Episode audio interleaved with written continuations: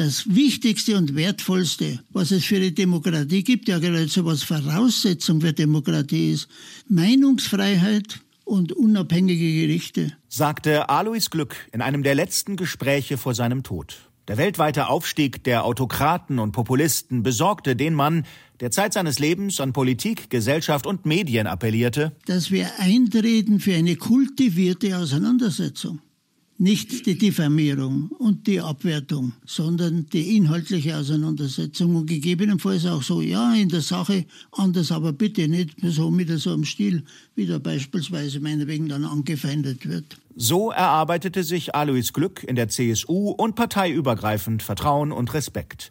Wenn es um Ausgleich ging, darum Brücken zu bauen, war der gelernte Landwirt, der nie studierte, aber überall als kluger Kopf geachtet war, in seinem Element. CSU-Chef Markus Söder bezeichnete ihn heute als Ausnahmepolitiker. Auch wenn alles Glück nie Ministerpräsident oder Parteivorsitzender war, gehört er wohl zu den prägendsten und bedeutendsten Persönlichkeiten, die die CSU in den letzten Jahrzehnten gehabt hat.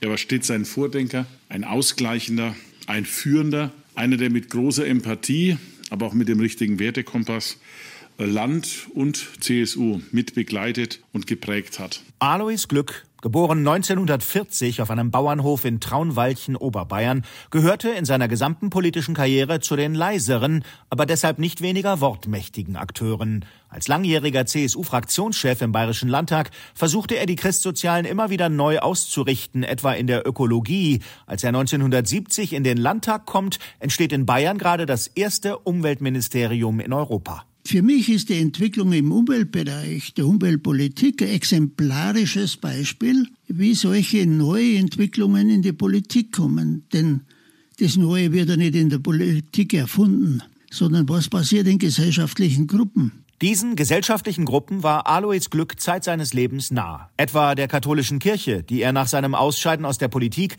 als Präsident des Zentralkomitees der deutschen Katholiken prägte. Er war maßgeblich an der Aufarbeitung von Missbrauchsfällen beteiligt. Sein Credo? Im Mittelpunkt stehen jetzt die Opfer, nicht mehr ein falsch verstandener Schutz der Kirche. Geachtet war Glück auch bei der Opposition. 2019 kehrte er noch einmal in die aktive Politik zurück und vermittelte nach dem erfolgreichen Volksbegehren Rettet die Bienen zwischen Staatsregierung und Umweltschützern. Katharina Schulze, die Fraktionschefin der Bayerischen Grünen, sagt, Alois Glück war ein überzeugter Demokrat, der immer leidenschaftlich, aber sachlich seine Themen verhandelt hat.